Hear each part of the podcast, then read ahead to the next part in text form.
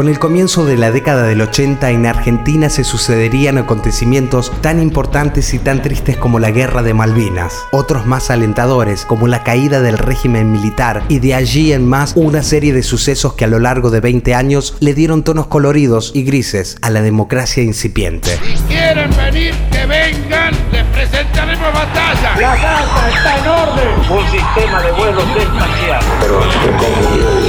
El 10 de diciembre de 1983, sin dudas, el hecho más significativo es la restitución democrática, con la asunción del presidente Raúl Alfonsín. Si logramos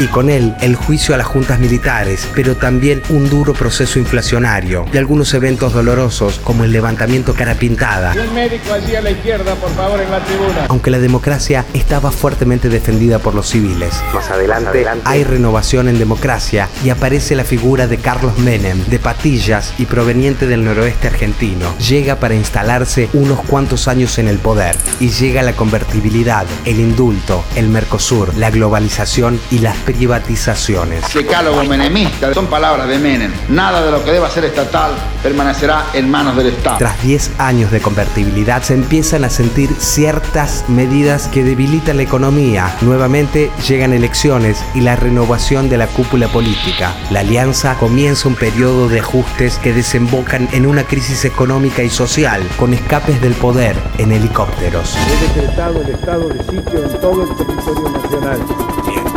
time. Tanto, en la TV, a lo largo de todos estos acontecimientos, se emite un programa que logra mantenerse en el aire durante 19 largos años. Su nombre, La aventura del hombre. Un viaje apasionante por los mundos secretos de la vida y el progreso humano. La aventura del hombre.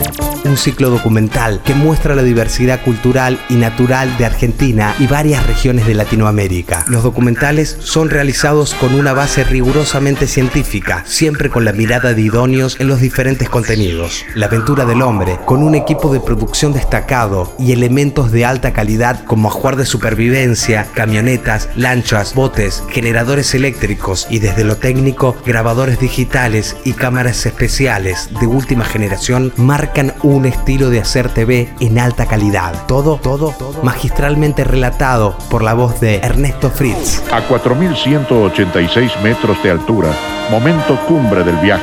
Desde las ventanillas, el tren parece suspendido en el aire. Con el correr de los años, las imágenes de los diferentes capítulos se convirtieron en segmentos de continuidad televisiva cuando la señal del 13 era retransmitida en los canales del interior para aguardar conexión desde Buenos Aires. La aventura del hombre, un pedazo cultural de la historia de los primeros 20 años de democracia, que acercó paisajes tan disímiles de la vasta región argentina. La aventura del hombre.